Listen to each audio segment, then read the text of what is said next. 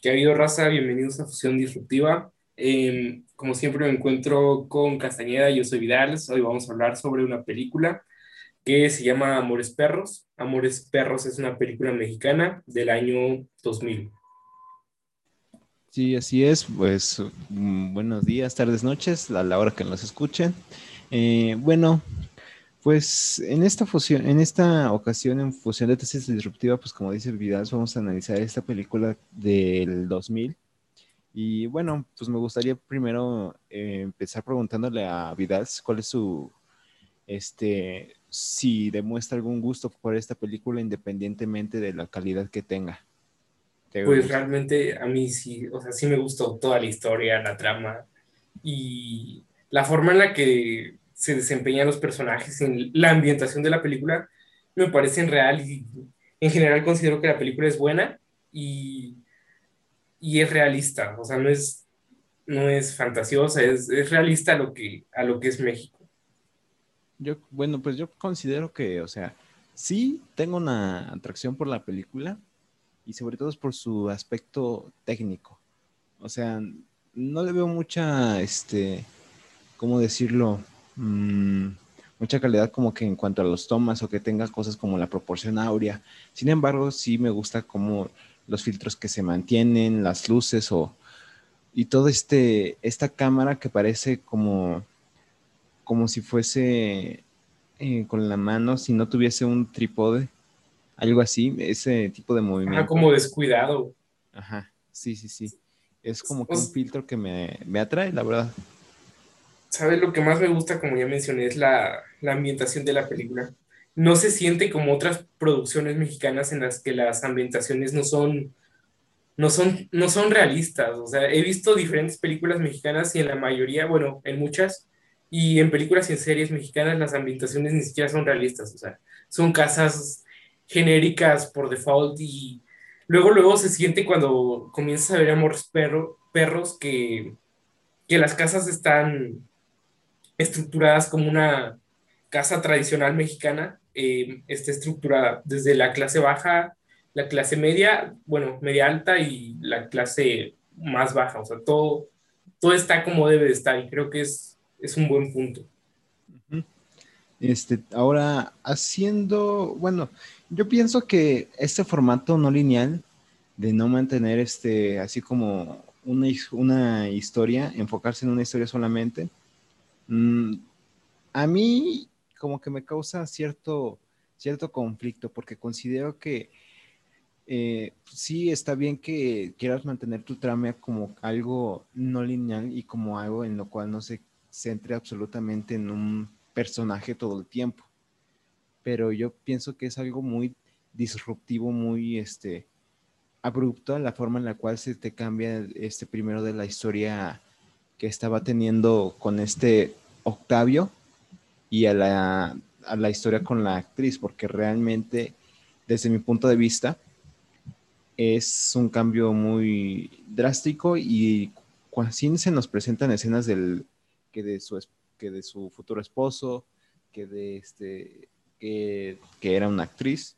Sin embargo, al no ser como un personaje este, en el cual se haya desarrollado tanto o que se nos haya presentado más emocionalmente, hace que hasta te puedas, te puedas olvidar al principio de que de cuando comienza su historia que era este que era una actriz o de dónde venía. Ah, es modelo, creo. un modelo. Bueno, está involucrado en los medios de comunicación. Y pues sí, la historia siento que, bueno, para poner en contexto, la historia está dividida en, la película está dividida en tres, en tres historias que suceden simultáneamente. La primera es Octavio y Susana, la segunda es um, Vanessa, Violeta, o cómo se llama. Sí, Vanessa y su perro. Ajá, y su prometido. Y la del chivo. Y pues sí, como que se siente como que flojea un poco en la, en la parte intermedia, en la que es la modelo y su prometido, y como que esa parte es un poco, como que es una, primero empieza una curva de intensidad y después decae un poco y termina, la película termina con otra curva de intensidad, creo que ajá, la parte intermedia no es tan buena como las otras dos. Sí. Y pues bueno, yo creo que es mucho más, este, creo que el top sería así, la primera, la del Chivo, o sea, es la mejor para mí. La segunda es la de Octavio. Y la tercera es la de esta modelo, ni siquiera recuerdo su nombre, vaya. Pero creo que es muy, no sé, tal vez son los principalmente los personajes, porque no son, no son, vaya, tan profundos, tan bien desarrollados como lo estuvo siendo el, este, como el Chivo y, o como el este, Octavio. Y también sus conclusiones son como... Ambiguas, un poco confusas. Sí, un poco confusas, o sea, y además nos los presentan como si fuesen demasiado tercos, o sea, simplemente no puedo, no termino de simpatizar.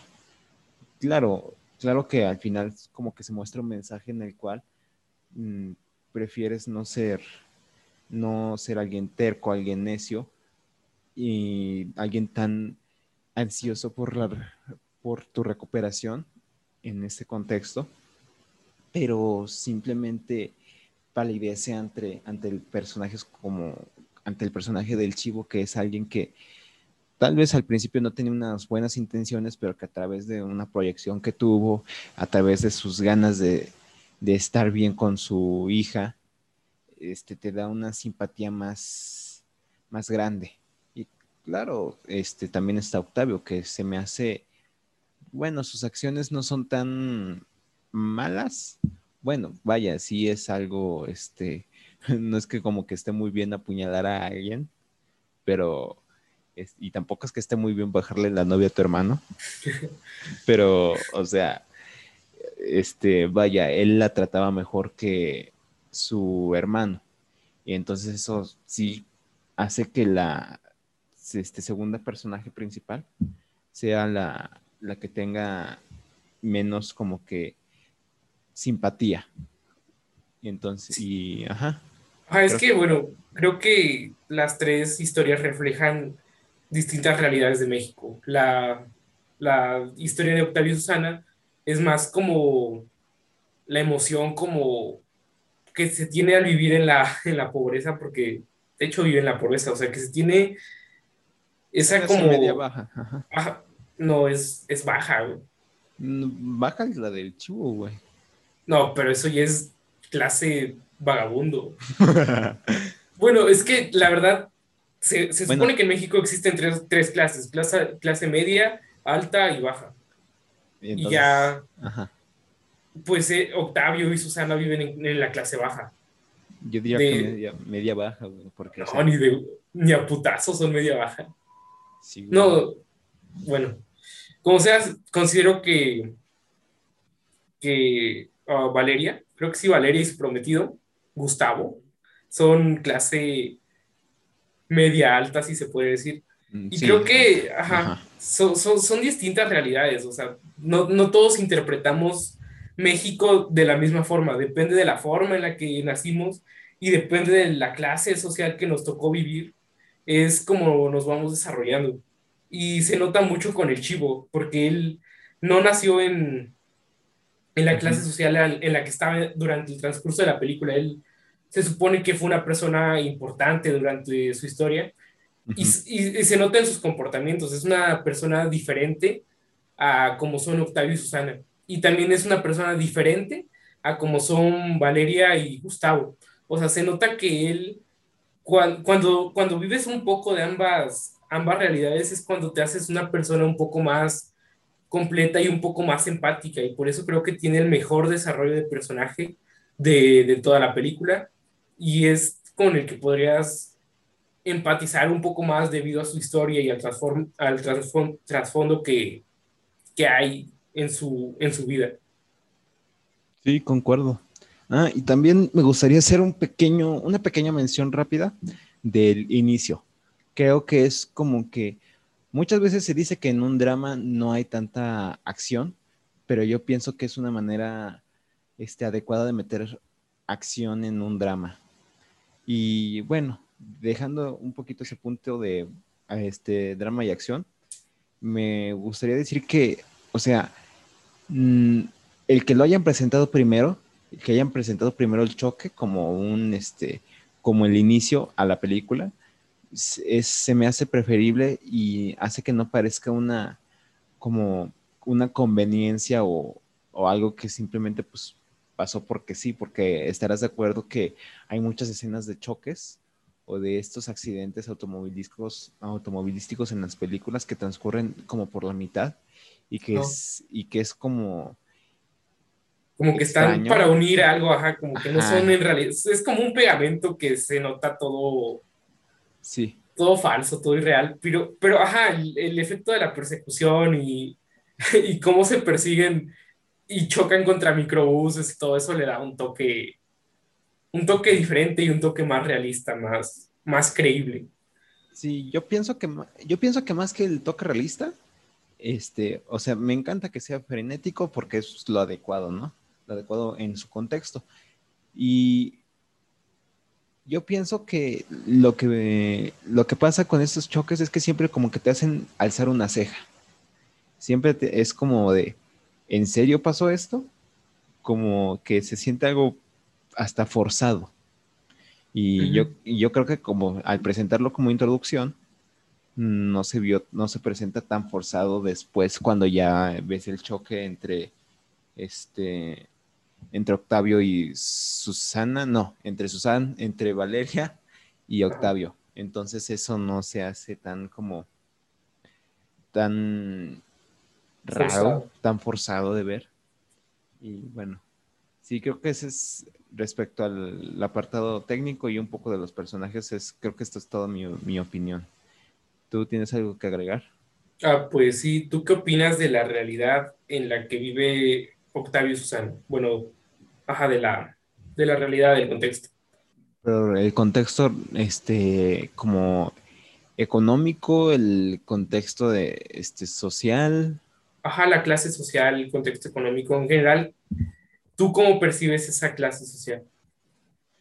Pues mira, es, yo lo tomo, este, mi punto de vista respecto a que son un poco, son, tienen un poco del escapismo que tienen muchas clases medias bajas o del ganar dinero fácil.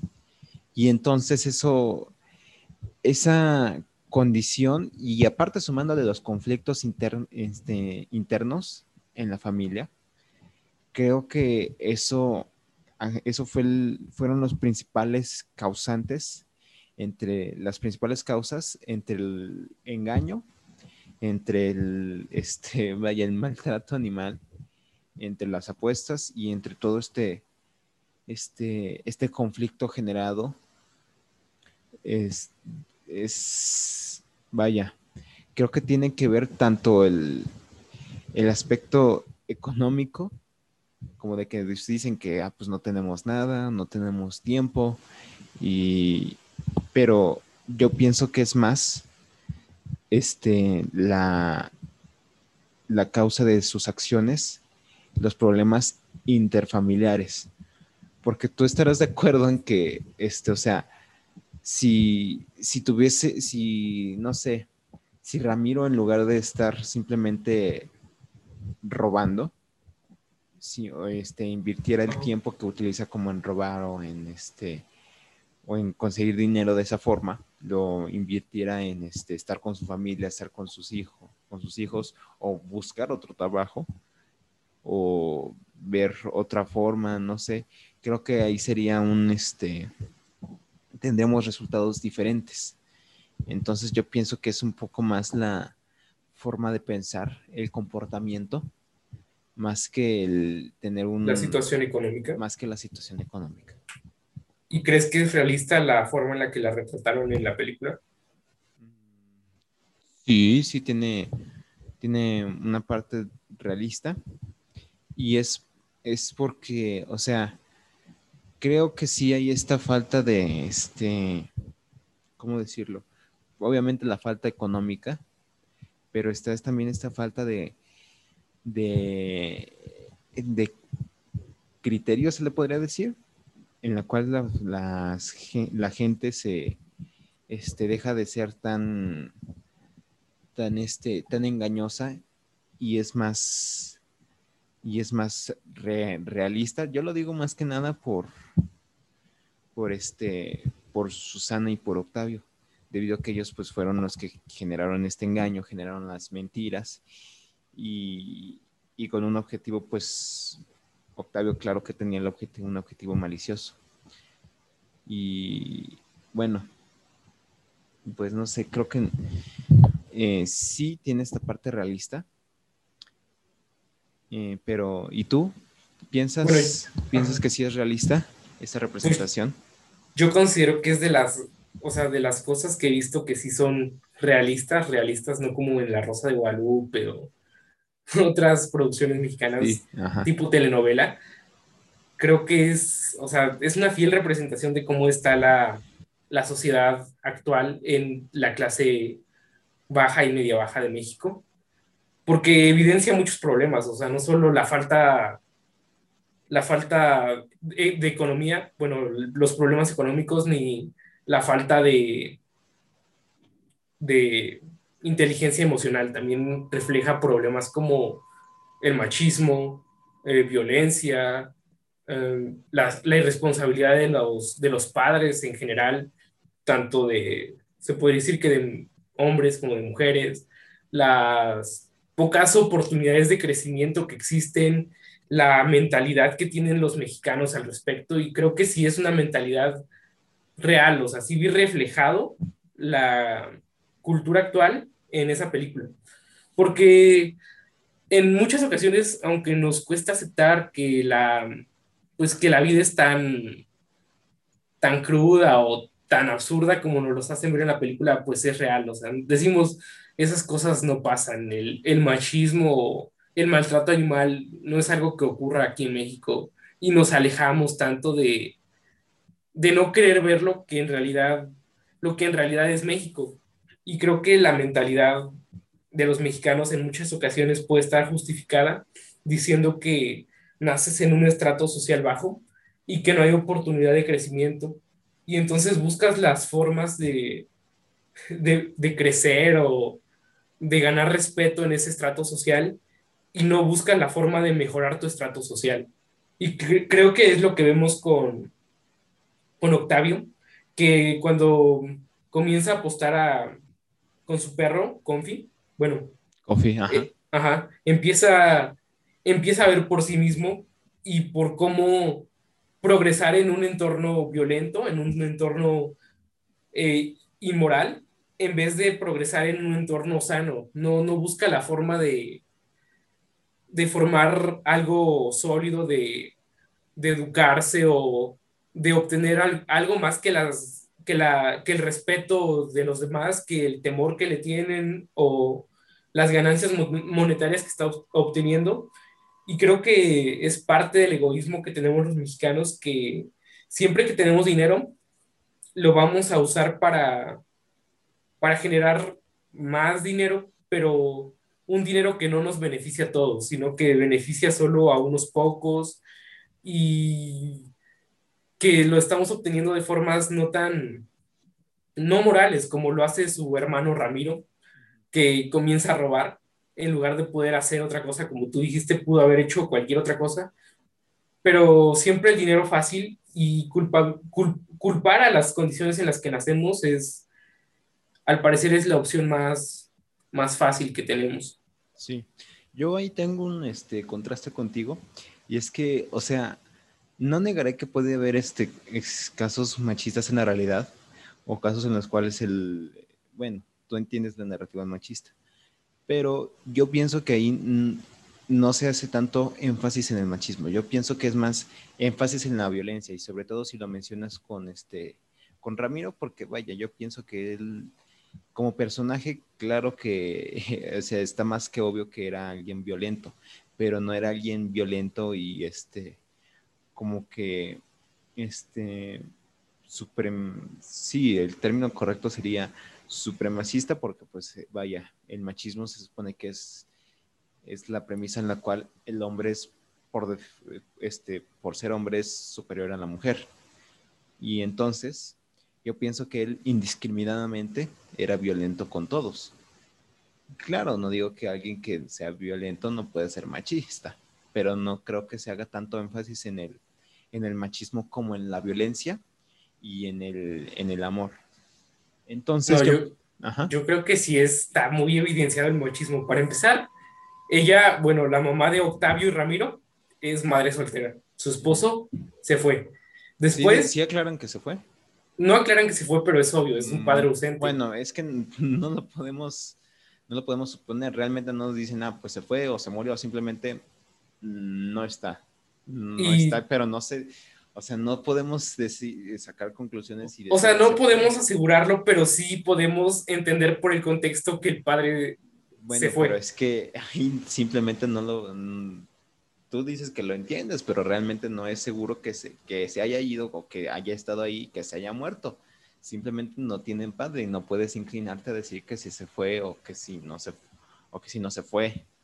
O sea, o sea, independientemente de que se haya ido, que se haya muerto, o sea, la carga de los hijos se le va a la madre y es cosa que pasa en México. O sea, siempre la culpa de que un hijo, que una hija o que alguien eh, se desvíe del camino, como dicen los, pues, los señores, por lo general culpan a la, madre. Es como de, ¿ya viste? Tú no cuidabas a nuestro hijo. O sea, es, es, es eso, que siempre culpabilizamos como a las madres y todo eso y echamos todo el, peso sobre la crianza de la madre. Y también lo podemos ver en, en Susana. Le encarga el, su hijo a su, a su suegra y a su mamá. Nunca vemos que se lo encargue a su, a su suegro ni a su papá. O sea, son personas ausentes. Bueno, pero es que o sea, lo vuelvo a mencionar, simplemente pues no están, no podemos intuir o decir o sacar alguna conclusión en la cual diga que se fueron por alguna razón o porque o que se murieron por alguna razón. Simplemente no están. Y yo pienso que el presentar a su madre, a la madre de Susana, es principalmente para mostrar que ella también tiene una este, figura materna, al menos una figura materna, en la, la cual es como, es descuidada, la cual no es, es, vaya, es alcohólica. Y entonces creo que eso también este, es como para decir, como ya se ha visto en algunas otras películas que después tomaremos en cuenta, que este, esto es un patrón, que es como que esta, este comportamiento inapropiado, inapropiado e inmoral lo vienen, lo vienen trayendo desde, vaya, desde madre, desde madre a hija. Sí, de padre a hijo. Y es familiar. Ajá, parece, es, o sea, van repitiendo, madre alcohólica, hija alcohólica, padre ausente, hijo ausente, eh, madre sumisa, hija sumisa, eh, padre violento, hijo violento. Y creo que eso es, o sea, es lo que está más mal en México. De todas las cosas que te podría mencionar que están mal en México, creo que es de las más, las más duras de ver, que repetimos patrones familiares eh, equivocados, totalmente violentos. Sí, ahí estoy de acuerdo contigo. Creo que la, el principal actuar del ciudadano está originalmente, originario desde casa. O sea, sí, vaya, los valores te los dan en tu casa y si tienes malos valores vas a tener malos, malas acciones en la sociedad. Y vaya, creo que ese es el punto en el cual tú y yo estamos de acuerdo. Y que el tener alguna, ya tomando en cuenta más el tema de la, de la ausencia de un padre, sin admitir que este, los padres de, de Susana o de, Octavio estén, hayan estado en la película. ausencia en general por el motivo que sea. Yo no estoy de acuerdo en que en la película, ojo, en la película eh, se hayan estado ausentes, realmente nunca los dejan en claro. Pero es que el no tener alguna figura paterna o materna va a crear ausencias y lagunas dentro del, este, de, la, de, la, de la perspectiva del sujeto y también este, el comportamiento agresivo, el comportamiento este, sin educación, lo va, va a tener este, tener que educarse de alguna forma. Y entonces, este, si no se educa dentro de la casa, se va a educar dentro de otros lados, dentro de otros contextos y se les va a dar otros valores. Y estos generalmente se este, convergen en, en la calle, en lugares donde este, es simplemente un ambiente tóxico y algo que le va, va a resultar en ciudadanos este, totalmente desagradables y que simplemente inmorales. Y bueno, creo que ya nos estamos yendo un poco más hacia otros temas, ¿no crees? Pues no realmente, porque estos son los temas que trata la película. Yo pienso sobre lo que es México y cómo es México, no solo, oh, la película está bonita. Yo creo. Tiene buenos apartados y todo. O sea, la película es completa, el mensaje que es México y cómo es que se percibe México. Pues yo pienso que, no, o sea, Claro que tiene una ambientación mexicana, vaya el contexto histórico en el que se desarrolla el chivo, o que, este, o que los actores y que la moda y que este, esta necesidad económica o, los lugares o el lenguaje, claro que se desarrolla en un contexto muy mexicano, vaya, la película es 100% mexicana. Sin embargo, yo creo que su dirección está más encaminada hacia tocar el tema del, este, del amor, de la violencia. Ajá, el amor y la violencia es el principal tema de la película. Y bueno, sobre todo en el tema de Octavio, de Ramiro, este, está también presente en, el, este, en la historia del chivo. Sin embargo, esa es una violencia más, este, está como, yo pienso que sí es, es la violencia un tema recurrente, pero no está tan fuerte como en, la historia de Octavio. Y por otra parte, también se toca el tema del romance en este en la segunda historia. Sin embargo, yo pienso que ese es un romance más como pasional. No sé. Sí, pasional, como no sé. Eh, creo que no se toma mucho este el origen del este del roma, del romance entre, este, entre Valeria y el otro sujeto, no recuerdo el nombre. Gustavo, creo. Mm, bueno, sí, se llama Gustavo. Este, o bueno, entre este sujeto. Y entonces, yo pienso que ese es, no sé, creo que nunca se menciona en la película cuál es el origen de, este romance. Sí se menciona que ya estaba teniendo amoríos, pero este, como, como un amante, claro que la, se muestra. Sin embargo, yo pienso que no se hacen énfasis en el, tanto en el por qué, sino más en el, este, bueno, más bien, no hace énfasis en el cómo, sino en el, en el por qué. Dices, pues, ¿por qué se fue con ella? Porque pues ya no estaba, ya no toleraba tanto el este, estar con sus hijas y con estas cargas emocionales, estos conflictos.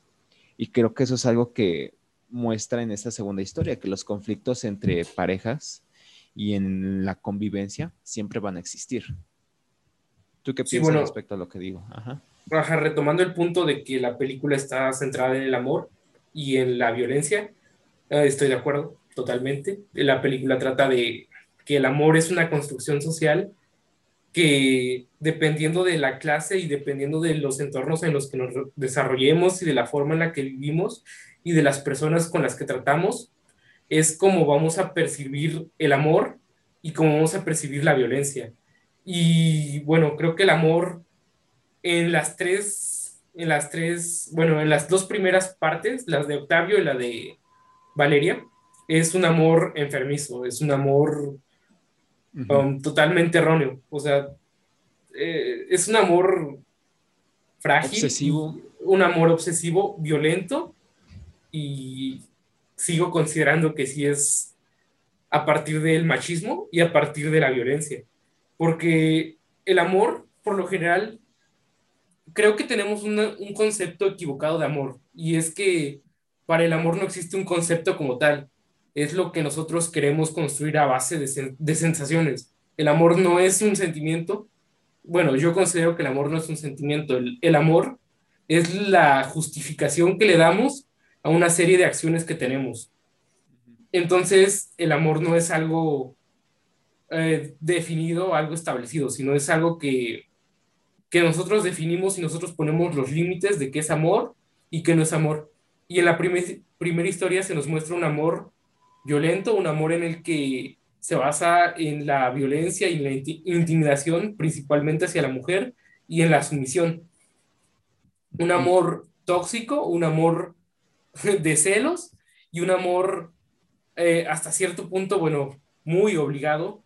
En el caso de Octavio, que comienza como que a obligar a Susana a que lo quiera y, o sea, se le intenta ganar, pero no de, no de una forma adecuada, sino como el amor es te doy dinero y el amor es, o sea, no me importan tus sentimientos, no me importan tus emociones, simplemente te estoy manteniendo y te estoy ofreciendo relaciones sexuales y eso es lo que se percibe como amor. Y actualmente creo que, y, y se, se, sigue manteniendo en las clases sociales actuales, en las clases bajas, el amor lo, lo, lo perciben más como, ay, mi tóxico o ay, mi tóxica, nos peleamos, pero me trajo banda, me trajo banda y un ramo de girasoles hoy en la noche, no importa, no me importa que me haya pegado ayer o que me haya aventado un jarrón o que me haya, que haya golpeado a mis hijos, eh, sé que me ama porque me trajo banda, sé que me ama porque me trajo girasoles. O es como el meme ese como de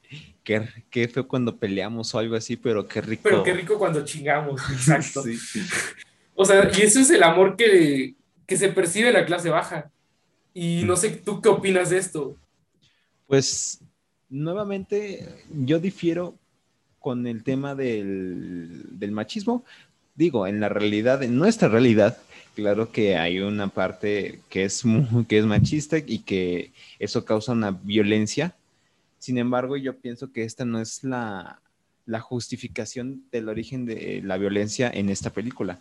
Claro que la violencia se toma en cuenta, sin embargo, no se establece cuál es, el, cuál es su origen. Simplemente te dicen que Ramiro es violento. Simplemente te dicen que, este, este, que Octavio convence a Susana a través de la violencia y el maltrato animal. Simplemente ese no se plantea muy bien cuál es el origen y cuál es el este, punto en el cual emerge esta violencia. Y, tú, bueno, eh, perdón por interrumpirte, pero en la sociedad, eh, bueno, no independientemente de la película, pero la sociedad actual como complemento de la película, ¿dónde crees que se origina la violencia? Sé que es un tema un poco muy complicado. Sí. como que no hay una respuesta eh, correcta ni hay una respuesta exacta de dónde se origina la violencia. Pues yo pienso que es como la violencia es natural del ser humano. Yo pienso que simplemente el estar sin violencia o el no tener una, una parte que sea violenta sería el negar nuestra humanidad y el comportamiento, este, podría decirse un poco animal que tenemos.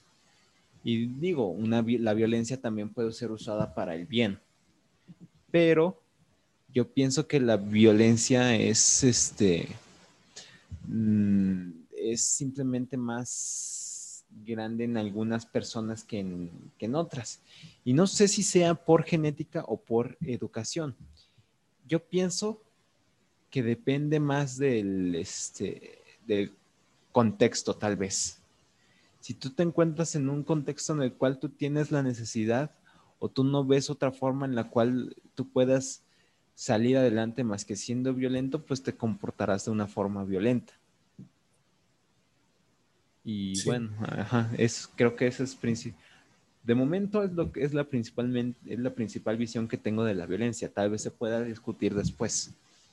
Sí, yo creo que la violencia en un principio, bueno, primitivamente sí era para, para sobrevivir y todo eso, y fue necesaria, pero creo que después se volvió innecesaria y la violencia solo se ocupa para demostrar superioridad sobre alguien. O sea, no tienes que decirle soy superior a ti, simplemente con acciones violentas estás, te estás postulando como una persona superior. Por ejemplo, cuando tú eres un, el, más fuerte de la escuela o el más, el más violento de la escuela es que sientes, te sientes superior a los demás y por eso les pegas o por eso les das zapes o lo que sea que hagas de forma violenta, es porque te sientes superior. Y, y creo que esa falsa sensación de superioridad a partir de abuso físico es porque no tienes una superioridad emocional o porque no te permites expresar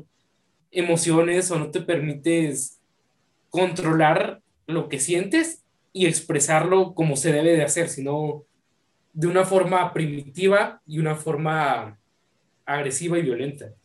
Claro, claro que hay casos en los cuales el demostrar y el estar continuamente demostrando tu superioridad en algún aspecto va a, vas a tomarlo como alguna compensación respecto a tus demás carencias.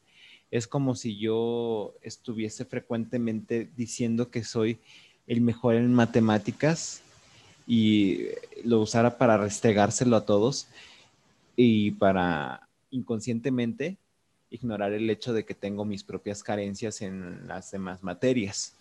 Y claro que eso del el aspecto de la superioridad sí este, está ahí, pero no es algo como, yo pienso que no es algo consciente, no es como para marcar superioridad, sino que es como más como para mm, satisfacer o como para apaciguar un, un malestar. Esa es la, esta como podría ser la, la incomodidad o, el malestar de tener tus propias carencias. Bueno, yo creo que es más como una mala canalización de lo que sientes, de tus conflictos internos. Y bueno, regresando, creo que sí es un poco machista, el punto en el que, o sea, los hombres no se expresaban como deberían y no mostraban miedos ni inseguridades, sino era como, soy el más fuerte, mi perro es el más fuerte y le pego a mi mujer porque puedo y la voy a obligar a venir conmigo y la voy a obligar a que tenga otro hijo, la voy a, le voy a dar unos Walkman y le voy a meter un, un vergazo después nada más porque la amo, o sea, es, o sea, hasta cierto punto es violencia y, y no está justificada, es, es, una forma de canalizar, una forma incorrecta de canalizar lo que, siente, de, lo que sientes sin, sin decirlo, sin decirlo, soy superior a ti, simplemente lo estás haciendo. Pero creo que esto, bueno, lo podemos tratar un poco más con el, con el caso 2, porque también hay violencia y es más un poco violencia psicológica que física. Bueno, yo pienso que pues, o sea, sí, pero es más como, es más como una desesperación. Yo pienso que ahí sí se toma más como un enfoque hacia, la, hacia el origen y es que eh, no es, no te lo plantean así, pero creo que no estoy informado, no estoy informado, pero supongo que aquí lo que muestra el autor es que el personaje estaba en desesperación porque realmente no podía tener este, esa idealización en la cual no había problemas en su vida. Que este sería el caso de este, que primero tenía los problemas con sus hijas y estaba insatisfecho, se le mostraba insatisfecho y que después tiene, tiene la este, otra esposa, tiene otra vida y sigue insatisfecho. Entonces, es más como una desesperación y un, y un enojo más que una violencia psicológica. Y creo que no, o sea, todo ese enojo y, toda esa frustración no llegan a la violencia, sino que más bien llegan a la, al berrinche. Yo lo, yo lo plantearía así como un berrinche pero pues después de todo un berrinche es una violencia, tal vez mm, no tan grande, no. no. tan explosiva, pero sí estás demostrando que cuando un niño hace berrinche y azota cosas, tira cosas, me ha tocado ver en los centros comerciales y es súper molesto que un niño hace un berrinche porque no le compran algo, el niño explota, el niño se tira al piso, el niño empieza a golpear a su mamá o a su papá o a quien lo lleve y empieza a agredir verbalmente a a las personas. Y es como de, o sea, es un berrinche y estás demostrando violencia. Tal vez no a la medida en la que estás golpeando a alguien, pero sí estás demostrando que estás golpeando objetos, estás, eh, como te digo, es una forma de canalizar incorrectamente tus emociones, una, como un volcán que explota, que no sabe que va a destruir todo lo que está haciendo, sino lo hace porque no sabe cómo, cómo liberar presión de otra manera. Entonces, mm. toda esa frustración, todo ese enojo, toda esa, toda esa rabia interna que tenía Gustavo al no sentirse satisfecho, pues al final explota en violencia, no, no, tan, no tan marcada, pero sigue siendo violencia. Pues es que, bueno, yo pienso que es simplemente es un, es un, es un berrinche, no el que sea violento o el que explote o el que grite, o sea, claro que eso es parte del, del berrinche, es como un, este, es un, es un montón de quejas y un montón de reclamos, pero yo pienso que no es este, tanto la, este, no es tanto la violencia física como, la, como, la, como el modelo general que se tiene de la violencia. O sea, sí puede ser parcialmente psicológico, pero yo pienso que es más este, un, simplemente un, perrinche, así como te lo planteé. Y bueno, pasando al siguiente caso, al de... Ah, espera, espera. Este, ¿Tú cómo percibes que se percibe, bueno, va la, la, redundancia, cómo percibes que se percibe el amor en este caso? Yo pienso que es mm, la percepción del amor como el simple, simplemente es como este, la creencia o, las ganas de tener un amor más idealizado. Y fíjate que yo pienso en los elementos que se mantienen en esta historia, que es una modelo, que eh, tiene su cartel de publicidad, que es famosa, que está comprometida con él y que tienen una vida pues en la tele, que es en la parándula.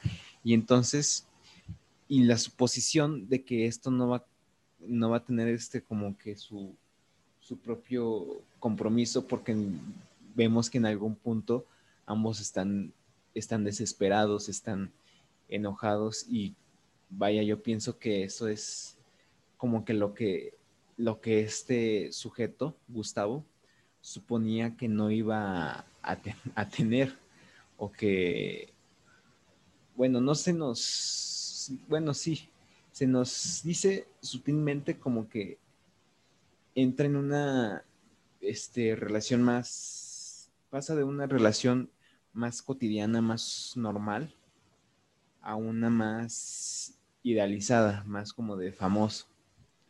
Entonces yo pienso que la percepción aquí del, del amor, o más, más bien de una relación amorosa, es que, es que supuestamente no hay un, este, compromiso, bueno, no, compromiso no, sino más bien no hay aspectos negativos. La suposición de que en una relación puede no haber aspectos negativos. ¿Tú cómo ves? ¿Tú cómo piensas de esta? Pues yo en esta considero que el amor es tratado más como un capricho y como un deseo. Que cuando, bueno, se puede decir que lo tienes todo, que tienes dinero, que tienes fama, que tienes admiradores, entonces ya el amor no lo percibes, no, no percibes qué es el amor, o sea, solo empiezas a perseguir, perseguir caprichos y deseos.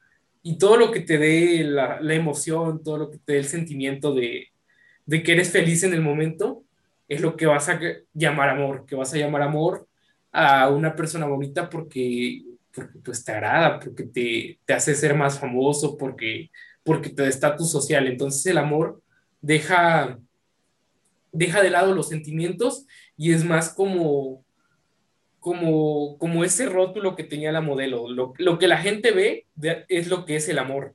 Es, es superficial y es vago. No hay una definición, solo es eh, glamour. El amor solo es glamour, solo es eh, una forma de enriquecerte a nivel social y no a nivel personal. O sea, yo ando con esta persona y amo a esta persona porque esta persona me está dando, me está dando un estatus, me está, me está garantizado que soy vigente en el mundo de la moda, que soy vigente en el mundo del espectáculo. Y creo que sí, o sea, sí, sí lo podría adaptar a los famosos actuales, que el amor lo perciben más como em, obtengo, obtengo vistas, obtengo fama, más que obtengo algo, obtengo un crecimiento personal. Yo creo que estoy de acuerdo con la cuestión superficial y esto aportando a mi percepción de que es, tenía una percepción, este sujeto, errónea de lo que es, es el amor o de cómo mantener una relación amorosa que la estaba idealizando. Y bueno, pues pasemos al tercer caso, ¿no? Ajá, el del chivo. El del chivo. Tú, bueno, a lo general, como, ¿qué piensas respecto a, a la perspectiva que mantiene esta, esta historia del amor? ¿Cuál es la perspectiva que mantiene? ¿Tú cómo la ves? Pues que el amor es algo que construyes a lo largo del tiempo y que lo construyes a base de, de la relación o del parentesco que tienes con una persona. Porque el amor que tiene chivo, como podemos ver, no es con su esposa, es con su hija. Y todo lo que hace y todo el proceso que va a seguir desde que lo, lo, lo, detienen, desde que está en la cárcel, desde que se vuelve vagabundo y desde que se vuelve asesino a sueldo, todo lo está haciendo solo por su hija. Y creo que, bueno, eso es más como el amor, como un amor paternal, como un amor um, de parentesco más que nada. Sí, yo también considero que es una, bueno, es una perspectiva que siempre hace falta, ¿no? También el recordar que el amor no es algo que, sin, que se establece solamente entre parejas, como para, ajá, y que no es algo solo sexual, sino que también es algo, este, de apreciación por alguien que tiene tu misma sangre, o bueno, que es, en, vaya, que es tu hijo, que tienes alguna Apegado a ti, Es alguien muy apegado a ti tienen este lazo emocional y vaya, creo que eso también es, a, mi perspectiva, es un aporte de lo que es el, de lo que es el amor, un lazo emocional muy, muy intenso. Y bueno, yo también pienso que es un buen personaje y sobre todo es por el final, porque vaya, tú estarás de acuerdo conmigo que el chivo tiene una proyección con el... De en el perro, ajá. El negro, como lo llama él. Ándale, ese mero. Y entonces, yo creo que sí es algo muy catártico el ver en el, que él viera en retrospectiva todo esto de ver a los perros muertos, de ver a... Y vaya, súmale que él tuvo un lazo emocional con estos perros porque los defendió porque los quería. Y entonces, creo que es donde más este, se nota ese, el título de la película, ¿no? Y vaya, no es por el hecho de que estén ahí perros y que estén con él, este, con el chivo, sino que es que es, es, es tiene amor y que él aporta a él de una forma muy, este, ¿cómo decirlo? Muy poco ética, poco, poco moral y poco, este, poco cuerda, por, por así decirlo. Y es, se me hace la, ajá, pues la historia donde más cae este título, el de Amores Perros. Porque pues vaya, los métodos que hacía para, este, querer estar con su hija no eran de lo más, bueno, y el para generar ganancias no eran de los más éticos que digamos, ¿verdad? No, se literal mataba por, por, dinero. Pero bueno, el punto del chivo y el perro creo que es una forma en la que él se ve reflejado. Todo lo que hizo, no lo hizo con... Bueno, es que es una forma de justificar lo que es una chaqueta mental que me estoy haciendo. Que, que, o sea, sus acciones no son justificables. O sea, lo que hizo estuvo mal, pero en el fondo se puede decir que ve que, hay una justificación tras de eso y que es que sigue siendo noble y que sigue siendo humano ante los ojos de los demás y que, que a pesar de todo lo que hizo, o sea, él mató a todas las personas y el perro mató a los demás perros. Entonces, al final siguen teniendo esa lealtad a una persona que en el caso del chivo es a su hija y en el caso del confi eh, es hacia el chivo. O sea, él creo que o sea, se refleja como su hija ah, en, el perro. Sí, sí, sí me di a entender. Sí, sí, sí, entiende.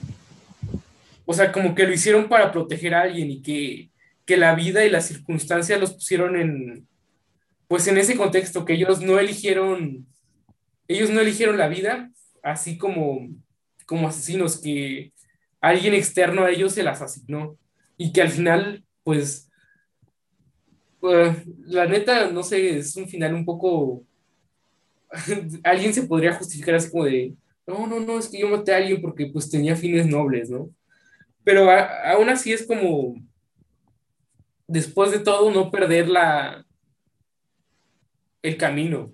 Y vaya, al final terminó sentenciando a los aquel que pagó por el homicidio de, del otro sujeto, ¿no? Ajá, de su hermano, bueno, medio hermano. Ajá, y entonces pues ahí fue como una, no sé, como el, el, no sé, fue casi como un reclamo, yo lo veo como un reclamo del chivo hacia la, hacia la intención de matar y sobre todo la intención de matar y que uno no sea el asesino. Yo lo interpreto más como la liberación de la culpa que, o sea, que, no es necesario que, que, sigas derramando más sangre que con la que ya derramaste y has cambiado y te has dado cuenta de que toda esa violencia la pudiste justificar, pero también la pudiste haber ignorado y la pudiste haber dejado en manos de otros y tú no ser el juez ni ser el verdugo de los demás, o sea, dejar que, que las personas construyan su, su vida o construyan su muerte, dependiendo de la situación. Sí. Y bueno, yo también estoy de acuerdo, bastante de acuerdo contigo, sobre todo en el punto que dijiste que era como que una, sí, una liberación de sus actos. Y entonces, y bueno, pues ya a mí me gustó el final este que tuvo, como que, o sea, mm, que no el, for, el forzar tener una relación con su, con, su, hija? yo pienso que pues, también estuvo bien que se distanciase y que se fuese a tener otra vida. Sí, dicen eso, ¿no? Em, sí, bueno, que le diera como un tiempo de redención y dejar que el tiempo, que las cosas pasaran como, como deberían de pasar, sin importar si su hija la, lo aceptaba o lo rechazaba, sino como dejar que las situaciones fluyan naturalmente. Ah, era como mejorarse a sí mismo. la redención. Bueno, y creo que no mencioné el punto de, o sea, ya tomamos, ya hablamos de las tres películas, pero creo que me faltó mencionar un poco esto de, este, que el amor en la primera, en la primera parte es este, vaya como la canción, ¿no? Un, un, amor violento y vaya, creo que también es como al final, porque vaya, al final se nos presenta esta parte en la cual eh, Susana le decide, decide ponerle a su siguiente hijo como su, como su esposo. Y entonces es como, Ajá, creo que es este amor violento, es, una, es un amor violento que es como mm, tal vez el presentar al a su a su esposo como un tras haber fallecido a lo mejor lo presenta él como una como una víctima sí como un santo como un mártir como alguien que, que como si no debió, debió, de haber pasado. Como las personas que dicen, mi hijo era bueno, él, él no hacía nada malo, solo, solo robaba oxos y mataba gente, pero sí, sí, sí. Él no hacía, era bueno, ajá, ¿para qué lo matan los policías? Ah, negando la verosimilitud de lo que podría, de lo que pudo haber pasado. Sí, creo que bueno, es parte de la educación mexicana, que justificamos la violencia, que siempre decimos, ah, es que me pega porque me quiere, o es que me maltrata porque le importo, o me cela porque, porque en realidad le importo. O sea, no nos damos cuenta que, que todas esas actitudes de celos y de llevar serenatas después de pelear y todo eso es como la romantización de la violencia. Sí. Cosa que no debería ser. Y digo, claro que, pues como lo, pude, como lo dije antes, claro que la violencia se puede utilizar para el bien, pero hay ciertas condiciones en donde se debe de usar o no debe de usarse la violencia. Y bueno, pues mm, también de este, bueno, no, creo que eso ya es todo lo que tengo que mencionar, que vaya, la percepción de Octavio era una, era algo simplemente pasional, simplemente el estar con, con la novia de su, de su, de su, de su hermano, simplemente estar con ella porque, porque me gusta y porque sí. Y porque puedo. Y, porque puedo, ignorando a su, a su hermano. Y la segunda es más un, es un amor en, encaprichado, hay mucho berrinche en, esa, en ese amor. Y la segunda es un amor y, la y el redimirse por, por amor. ¿Tú, ¿Tú, cuáles serían tus conclusiones de estas? Pues sí, que la, la primera es la, la romantización de la violencia, la segunda es la romantización del estatus social y de los placeres sexuales y físicos. Y pues la tercera es como la romantización de la violencia justificada, como la, como el, el ¿cómo, es la frase? El, fin justifica los medios. O sea, la forma de hallarle lo bonito al fin justifica los medios. Ajá, ¿y la segunda? la romantización de, del estatus social y el amor como parte de, de la construcción social en la que te ves beneficiado por estatus y no por beneficio personal. Sí, la tercera. La del chivo. Ajá, del chivo. La, la justificación, el fin justifica los medios y es por amor. Mm. Tengo algunas disrupciones contigo, pero vaya, ya se escucharon en, el, en todo el podcast. Sí, sí, sí. Sí, bueno, pues creo que eso es todo. ¿Algo más que quieras mencionar? Pues nada, que sí se puede cambiar, gente, o sea, como que en muchas ocasiones como que sí nos definimos, ah, soy pobre, la neta, jamás voy a tener un coche o, o me quiere porque me pega. Y pues no, o sea, tenemos que, que avanzar y decir, oye, esto es, la violencia no es amor y, y construirte el amor lo más sano posible, la neta. Sí, yo también estoy, este, me gustaría que la gente estuviese más enfocada en un amor realista y que vaya, que estuviera, que primero planteasen qué es realmente el, este, el tener un, un comportamiento amoroso. Y, pero vaya, creo que eso también el tema del amor es algo que se puede tomar en otro podcast. Sí, es algo, se puede desarrollar diferente. Bueno, entonces, este, bueno, pues básicamente lo que también dijo mi compañero Vidals, eh, mm, sean realistas con lo que tienen que buscar en una relación, no idealícenlos y cuando tengan algún compromiso no se emberrinchen, eh, es primero, y en segundo, eh, no tengan romances en los cuales se originen a través de la, de la violencia y este, y en tercera, pues, eso creo que la gente puede hacer muchas cosas buenas por amor o, y hacer también cosas malas. Pero también hay que, y también se pueden redimir por amor. Vaya. Y bueno, pues eso es todo. Arroba F Disruptiva en Twitter. Eh, también tenemos nuestra página de Facebook. Síganos este, en ambas cuentas. Y bueno, espero que hayan disfrutado este podcast. Eso es todo de mi parte. Y de mi parte también. Cuídense y Hasta pronto.